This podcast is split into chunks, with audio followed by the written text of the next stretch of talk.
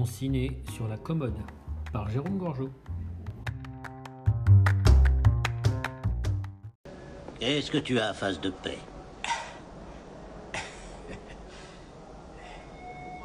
Voilà, je voudrais te demander un conseil. Bon, je laisse glisser, je crois que c'est la coutume ici. J'adore ta conversation.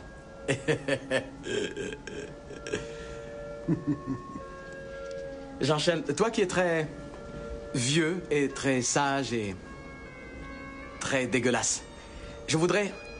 Je parie que t'es le genre à coller tes Mickey sur tes liquettes. J'ai gagné. Bref. Toi qui n'aimes pas les films des années 80 qui sont bourrés de clichés et de tics euh, spécifiques à cette décennie, je te conseille de passer ton chemin. Car euh, Golden Child de l'enfant sacré du Tibet, c'est vraiment le pur film des années 80, exactement de 86. Et euh, on est vraiment sur le film à mort années 80, 80s. Alors celui-là, c'est assez marrant parce que on l'identifie sans l'identifier, parce qu'en même temps, je suis allé le chercher un peu loin celui-là, parce qu'on n'y pense jamais à Golden Child, l'enfant sacré du Tibet, alors que ça a été plutôt un carton à l'époque. Mais c'est un film qui n'est pas tellement resté dans les mémoires, ou un souvenir assez vague. On pense pas à ça en premier. Après, en même temps, il est aussi euh, incarné par un acteur qui a été très marquant les années 80 et qui finalement après a fait subsister sa carrière. C'est-à-dire Eddie Murphy. Eddie Murphy, c'est pas, euh, c'est l'acteur par excellence des années 80. Là, on peut, on peut le dire. Mais les années 90, ça a commencé à se casser la gueule et après, il a bon. Alors là, au moment où je vous parle, on est en 2021. Il a l'air de chercher à revenir encore avec, euh, je ne sais plus quoi, Arwa New York, la suite d'Arwa New York. Euh, bon, bref, passons. Mais on est quand même sur quelqu'un qui est à l'aube de la. Il doit avoir 59 balais, un truc comme ça, donc il est à l'aube de la soixantaine. Donc peut-être qu'il va relancer sa carrière, mais c'est clairement quelqu'un qui a démarré très, très, très fort et puis qui après a eu une carrière euh, assez médiocre. Alors, Golden Child, ce qui est assez euh, cocasse, vous savez, je vais pas dire rigolo pour une fois, c'est que le rôle principal, il aurait dû être joué par euh, Mel Gibson. Enfin, c'était ça l'idée au départ. Et puis Mel Gibson, euh, euh, bon, ça s'est pas fait. Je sais pas, j'ai pas le détail, mais ça s'est pas fait. Et euh, du coup, ils ont réécrit l'histoire parce qu'évidemment, par Mel Gibson, c'était beaucoup moins comique que ça l'est devenu. Hein.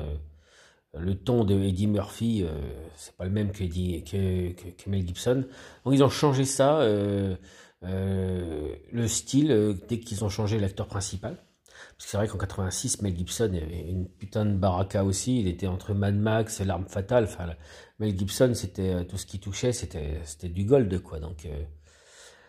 Eddie Murphy, c'est un type qui vient du, de, de, show télé, enfin, qui a fait des, cabarets au départ, des choses comme ça. Et puis après, il a fait le Saturday des Night Live, je sais pas quoi, enfin, des émissions américaines un petit peu qui, qui cartonnaient avec ses sketchs. Et puis très vite, il fait des cartons. Il a commencé avec 48 heures avec Nick Nolte. Euh, et apparemment, il était à le débarquer. Ils n'étaient pas convaincus de, ses prestations. Et heureusement, il y a le producteur là, euh, qui l'a gardé. Je ne sais plus si c'est Katzenberg, enfin un de ceux qui a créé le studio avec euh, DreamWorks, avec euh, Spielberg. Jerry Katzenberg, je crois que c'est, euh, a réussi à, garder quand même Eddie Murphy. Ont, apparemment, il prenait des cours de comédie pendant le film pour un peu qu'il soit vraiment dans le ton du film. Et euh, ça a été un gros carton. D'ailleurs, c'est rigolo parce qu'ils ont fait 48 heures de plus euh, 4-5 ans plus tard. C'était plus du tout pareil parce qu'à l'époque, euh, dans le premier 48 heures, Eddie Murphy était un, une star euh, en devenir et dans 48 heures de plus, 4-5 ans plus tard, il était devenu la star. D'ailleurs, le film se repose plus que sur lui. C'est assez drôle quoi, de comme un destin bascule. Alors, l'enfant sacré du Tibet, ce qu'on peut dire aussi, c'est que le casting est plein de surprises. D'abord, il y a, moi, c'est la petite surprise qui m'éclate le plus, c'est qu'en fait, l'enfant sacré Tibet, le petit garçon, en fait, c'est une petite fille. pendant des années, comme tout le monde, j'ai cru que c'était un petit garçon, parce que le petit gamin, espèce de Dalai Lama du pauvre, je sais pas comment on appelle ça. Enfin, ça se passe censé se passer évidemment. Il y a un, on est au Tibet, alors on démarre avec euh, l'histoire, euh, on y reviendra. Mais enfin, c'est un gamin qui euh, qui se fait kidnapper, qui est au milieu des moines bouddhistes, je sais pas quoi. J'avoue que je suis pas très calé sur ce genre de truc, mais et en fait, c'est un petit garçon chauve, là, avec, vous savez, qui à un moine, et en fait, des années plus tard, je découvre que c'est une petite fille. C'était une petite fille, d'ailleurs assez jolie. Donc c'est marrant, je sais pas pourquoi ils ont pris une petite fille, peut-être parce que, je sais pas, j'en sais rien. Peut-être que le petit garçon n'allait pas, euh, j'ai jamais trouvé l'explication à ce truc-là. Mais voilà, c'est une petite fille, contrairement à ce qu'on a cru pendant des années. Donc bon. L'actrice euh, dans ma tête qui tenait le rôle avec Eddie Murphy, celle qui joue un peu le rôle de Bombas, et qui en plus guide euh, Eddie Murphy pendant des années, j'ai vu que c'était Tia Carrère. Je sais pas pourquoi de mémoire, j'avais ce, nom de cette actrice, bon, qui était quand même aussi une bombe des années 80, mais c'est vrai plutôt 90 finalement. J'aurais dû me douter que je me trompais. Mais elle, a un petit, elle avait un petit genre légèrement similaire, mais légèrement. Et en fait, c'était Charlotte Lewis. Charlotte Lewis, j'avoue, je l'ai pas du tout en tête. Euh, je l'avais pas en tête. Euh, elle a commencé avec Polanski, il y a même eu des histoires. Elle s'est illustrée récemment dans les dernières années parce que euh, la pauvre, elle a eu des histoires de viol supposé, d'accusations de viol. Elle sait pas trop, enfin, on ne sait pas trop ce qu'il en est, mais elle, elle a, d'avoir été victime de viol et donc elle a même repointé du doigt. Euh, encore une histoire où Polanski est pointé du doigt, quoi. Hein à trois raison, je ne sais pas, mais elle, elle a vraiment très mal vécu. Je l'avais vue dans une interview complètement par hasard. Elle a, elle a d'abord, elle a pris un coup de vieux et puis elle, elle a, elle a souffert. Elle a, sa carrière n'a jamais fonctionné. C'est-à-dire que euh, après ce film-là, euh, Golden Child, euh, qui était pourtant un rôle qui aurait dû la, la valoriser, euh, euh, ça, ça n'a pas trop marché pour elle en fait. Parce qu'elle a 19 ans quand elle fait, elle fait le film, très jolie, mais euh, en 93, c'est-à-dire euh, quelques années plus tard, elle en vient à faire la couverture de Playboy, quoi. Après, elle retourne à Londres, mais elle est fauchée comme les blés, elle a tout dépensé son fric, et la légende veut que ce soit Eddie Murphy qui l'ait aidé, qui était resté ami avec, et qui lui a payé son billet d'avion pour qu'elle revienne à Los Angeles, euh, lui a filé beaucoup de fric pour qu'elle ait un petit peu de pécule à la, la banque, euh, il aidé à relancer sa carrière aux States, et après, elle est apparue dans plein de petits plein de films, des séries télé. elle n'a pas fait une carrière extraordinaire, mais euh, bon, est-ce qu'on a perdu une grande actrice? Je suis pas certain, certain. Une vraie esthétique, mais bon, on a du mal à en juger dans l'enfant sacré de Tibet parce que c'est un rôle où elle est beaucoup en retenue, puisqu'en fait, euh, euh, forcément, elle fait un peu le, clown blanc par la force des choses, qu'il y a Eddie Murphy qui remue dans tous les sens, donc elle, est dans la sobriété, dans le jeu minimaliste pour contrebalancer, quoi. Après, après, bon, voilà, c'est, il y a, le méchant, c'est assez excellent parce que c'est Charles Dance. Charles Dance, c'est le type qu'on a vu dans, bah, dans notamment euh, Last Action Hero. Moi, j'aime bien le, tueur qui a une, qui a un œil en forme de cible. Euh, J'aimais bien ça. Euh, et euh, je crois qu'il est aussi dans, euh, mais ça, je suis pas sûr parce que j'ai jamais regardé ça de ma vie. Il doit être dans Game of Thrones ou un truc comme ça, ce genre-là. Euh, où il est dans The Crown, je crois, la série The Crown, il est récemment. Moi, j'avoue que je suis pas très doué sur euh, euh, sur ces séries télé là, je sais pas trop ma cam. Et Charles Dance, il a fait aussi Gosford Park. et puis non, c'est un super acteur qui a, qui a un méchant charisme. Il a aussi le mérite d'être le seul, d'avoir campé le seul personnage qui couche avec Ripley dans Alien puisqu'en fait, il, joue le rôle, euh, il joue un rôle d'un détenu. En fait, on sait pas tout de suite c'est un détenu, mais d'un docteur un petit peu sur la jante, sur un vaisseau spatial euh, prison, dans Alien euh, de, de, de, 3 ou 4. Euh, c'est déjà sur celui qui a été fait par David Fincher, donc je pense que c'est peut-être bien le 3 de tête comme ça. Euh, celui que David Fincher d'ailleurs euh, a toujours euh, renié et a dit qu'il comptait pas dans sa filmo. N'empêche que cet alien-là, que moi je trouve très bien, euh, dedans il y, a, un personnage qui couche à un moment donné avec Ripley sur, sur ce vaisseau, sur ce vaisseau prison là, pénitencier, et donc c'est c'est Charles Dance qui, qui joue pas du tout un rôle d'enfoiré comme dans tous la plupart de ses films. Là, il joue le rôle d'un type gentil, doux, euh, euh, instruit, euh, qui, qui détonne avec le reste de l'équipage du, du machin. Alors bon, on va quand même parler de notre Eddie Murphy national, parce que c'est vraiment à l'époque des années 80, quand tu avais un film avec Eddie Murphy, c'était euh, presque une excuse le film, c'était vraiment euh, le show autour d'Eddie Murphy. On avait vraiment affaire à un type qui a cartonné comme une, comme un, c'était la folie des années 80, c'était les siennes quoi. Euh, c'est très drôle parce que par exemple, pour vous donner un exemple, il aurait dû jouer le rôle du Black dans SOS, Phantom quoi, dans Ghostbusters. C'était pour lui. Et il a fait, il a préféré finalement tourner dans autre chose. Il a préféré tourner dans le flic de Beverly Hills. Donc euh, oui, est bien, c'est génial. Et en fait, c'est ça qui est assez rigolo, c'est que bon, de toute façon, honnêtement, il aurait joué dans Ghostbusters. Euh, Est-ce qu'il aurait eu la place avec d'un autre côté euh, des acteurs qui prenaient autant la place que les deux, enfin deux, ou trois là euh, qui étaient dans, dans la bande? Je sais pas s'il aurait vraiment eu pu cabotiner autant entre je sais pas, je réfléchis. Euh... Ouais, non, franchement, je vois pas comment il aurait trouvé sa place dans, dans, ce rôle-là qui, à l'arrivée, a été joué par un acteur qui fait le rôle correctement, mais euh, c'est sans grande, grande saveur. C'est quand même les deux blancs qui euh, ont les rôles les plus valorisants, je trouve, dans Ghostbusters. Quoi. On leur a gardé le.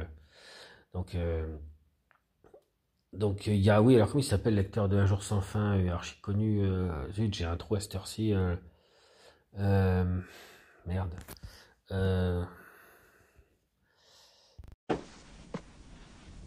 Je suis très choqué de votre attitude. Elle est très chouette, cette veste. Le sur-mesure, ça, y a pas à dire, c'est la classe. Oui, puis avec ses boots, c'est à mourir. Je répète mon offre une dernière fois. Hum, ben, comme c'est un rêve, je peux me permettre de dire tout ce que je veux, alors. Eh bien, je crois que je vais dire, du fond de mon cœur, tu me fais chier. Tu me fais chier. Je vois qu'essayer de parler avec vous est inutile, monsieur Yarel. Ouais, j'imagine mal euh, Bill Murray et Dana Aykroyd partager la vedette avec euh, Eddie Murphy et que ça se passe bien. Il y aura, ça aura peut-être manqué de place. Je pense que Eddie Murphy a, a compris l'intérêt de ne pas être le troisième larron, en plus le black de service, alors qu'il avait la possibilité de faire le, le de Beverly Hills, qui allait, où il allait pouvoir faire le show et tout centré autour de lui, puisque là, c'est, en l'occurrence, dans le flic de Beverly Hills, les deux blancs, c'est vraiment les, les deux faire-valoir du, du, héros principal qui est un black. Et en années 80, ça changeait un peu, c'était encore assez nouveau, et tant mieux. Mais alors, euh, d'ailleurs, ce qui est drôle, c'est que le flic de Beverly Hills, euh, au départ, ça devait être joué par Stallone. Les gens ne le savent pas toujours, mais c'était écrit pour Stallone. Et puis, euh, là encore, je sais pas pourquoi ça s'est pas fait. Et donc, c'est Eddie Murphy qui a pris le rôle. Et euh, du coup, évidemment, ils ont là encore réécrit, parce qu'évidemment, quand Eddie Murphy prenait le truc, c'est comme pour Mel Gibson, euh, ça n'a pas tout à fait le même ton, mais au départ, ça devait être plus action, plus, plus sérieux, forcément. ça aurait sûrement été moins mauvais que le Cobra qu'a fait par la suite Stallone, qui d'ailleurs ferait qu'un jour je le revoie s'il repasse à la téloche, parce que Cobra de Stallone, c'est ultime, quoi. Là, je crois qu'on a, c'est difficile de faire un, un truc plus caricatural, plus BDS, plus débile que Cobra de Stallone. Je sais pas si vous l'avez déjà vu, mais c'est très, très, très, très, très, très mauvais. Mais euh, au point que ça en devient sublime, quoi. Je pense que dans les nanars, euh, il va être classé dans les 20 plus grands nanars de, de tous les temps, quoi. C'est pas possible. Est, il est excellent. Et du Murphy à l'époque, donc, c'est euh, dès qu'il fait un film, c'est un show total, quoi. Donc, tu vois le générique du film. Alors évidemment, inutile de vous dire que le film t'es mort de rire. La, musique, c'est très, très, très années 80 tout de suite. Ça, tu sens vraiment que t'es. Et euh, tu vois Eddie Murphy qui apparaît, euh, la première image, et il peut pas s'empêcher d'avoir le regard vers le public avec son sourire. Tu dis ça y est, Eddie Murphy est content, il te fait marrer parce que tu regardes sa bouille de type qui peut pas s'empêcher de, briser le, quatrième mur et de, de regarder le public euh, avec un, smile et tu sens que le gars va cabotiner à mort et effectivement il tient ses promesses comme dans tous ces films des années 80, il cabotine comme euh, comme c'est pas permis. Et euh, ça va avec le rôle, c'est assez rigolo. euh, donc ça, ça, le fait très bien. Alors il a un personnage qui est un peu campé à la vache te pousse.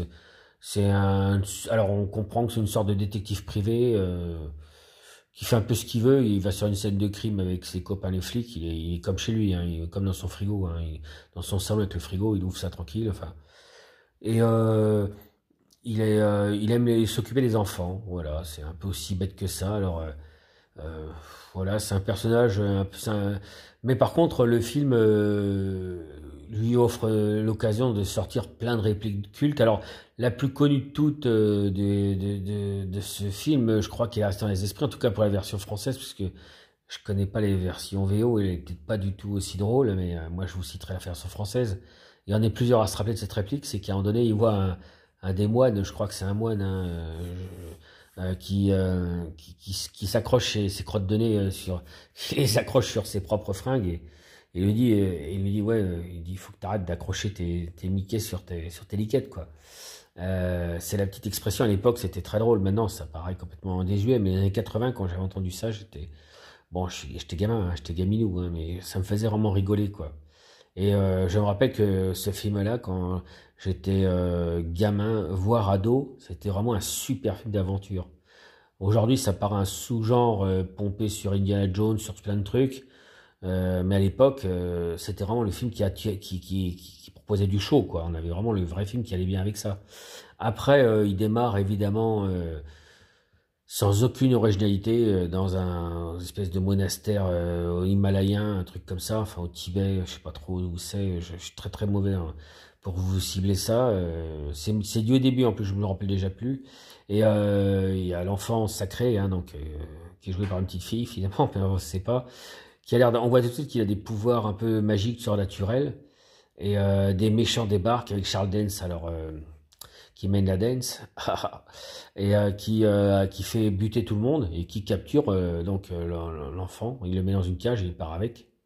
Rien du tout d'original. Et après on arrive, on, arrive le soleil de la Californie ou de je sais pas quoi, de Los Angeles, puis on voit Eddie Murphy avec un générique très clipesque, très avec beaucoup d'images qui montre un peu le décor américain de, là-bas. Bon, ouais, bon, bref. Et c'est là que, Charlotte Lewis, euh, qui évidemment recherche l'enfant sacré du Tibet, euh, se dit tiens, je vais demander à Eddie Murphy, parce que son, son, lui, son, truc, c'est de récupérer les enfants qui ont, disparu. Donc, euh, Eddie Murphy, euh, elle va le voir, et bien sûr, il, il la prend pour une tarée, puisqu'elle elle y va euh, franco en lui expliquant que c'est enfin euh, c'est un enfant du Tibet qui a des pouvoirs surnaturels, euh, que voilà, qui a une prophétie. Alors là, il la regarde, il est, il est pété de rire, donc il il est pas très intéressé par ce qu'elle lui raconte. Et puis au début, il tourne, il tourne kazakh quoi. Alors euh, chaque fois, j'avance un peu dans le film en même temps que je vous parle, hein, et je m'aperçois que depuis tout à l'heure, je parle du Tibet, c'est le Népal. Donc je suis vraiment très très très mauvais en géographie, mais là j'ai c'est balèze. Donc en fait, je m'aperçois que c'était au Népal et non pas au Tibet. Bon, heureusement que c'est pas un podcast sur la géographie, ça sera encore pire. Alors euh, là, ça y est, j'ai fini de film en même temps que je vous parlais. De temps en temps, je fais pause. Euh, il y a des effets spéciaux qui sont euh, qui sont qui sont pas indignes pour l'époque, mais bon, évidemment, c'est les effets spéciaux des années 80.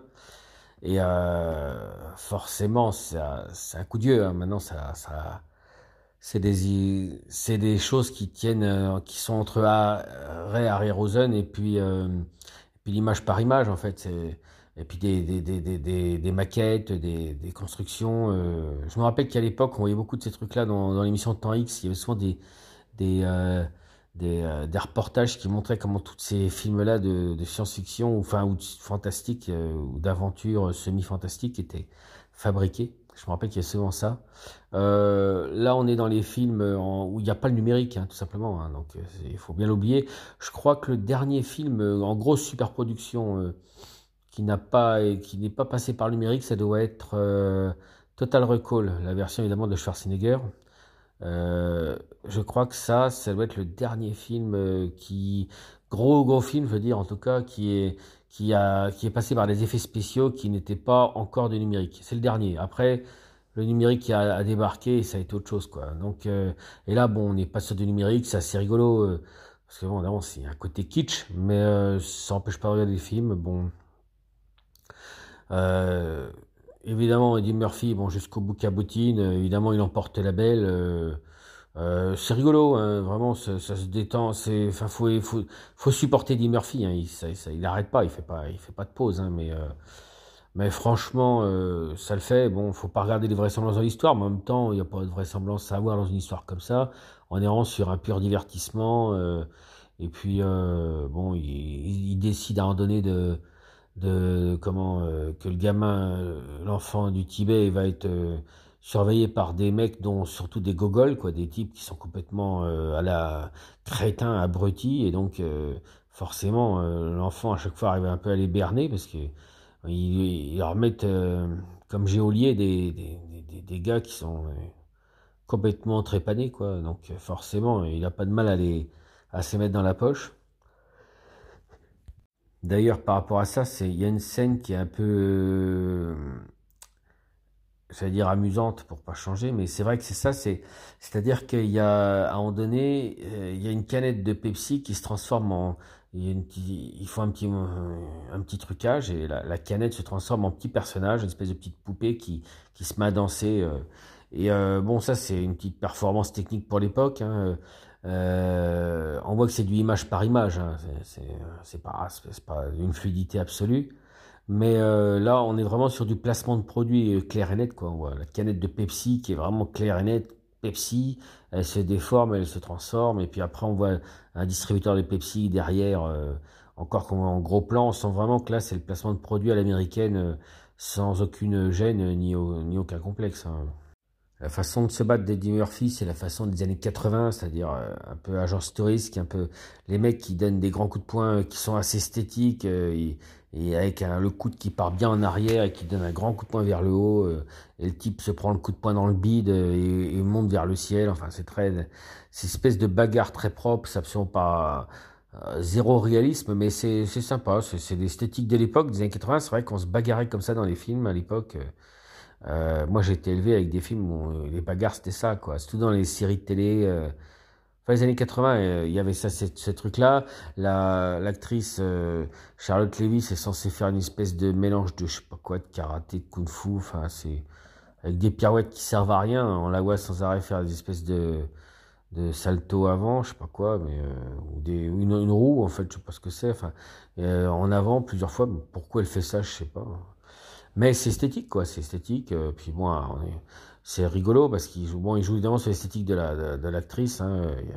Il, y a, un moment donné, elle se prend carrément elle s'accroche à un truc, elle se prend carrément de la flotte sur son t-shirt. Donc c'est concours de concours de t-shirt mouillé quoi. La scène hyper gratos, mais bon bah c'est euh, une façon pour euh, pour les mâles lambda de se, rincer l'œil, hein, c'est clair et net. Après bon le film euh, euh, est gentil. Voilà, on passe un moment distrayant. Euh, euh, on a la petite saveur des années 80 et puis euh, c'est peut-être euh, un des films les, plus sympas de Eddie Murphy avec 48 heures. parce qu'il y a Nick Nolte qui, qui fasse tout le premier 48 heures, le premier parce que le deuxième 48 heures de plus c'est pas aussi facile à regarder. moi j'ai beaucoup beaucoup de mal avec la fille de Beverly Hills. En plus le film de Beverly Hills, il y en a deux, je sais pas s'il y en a pas trois.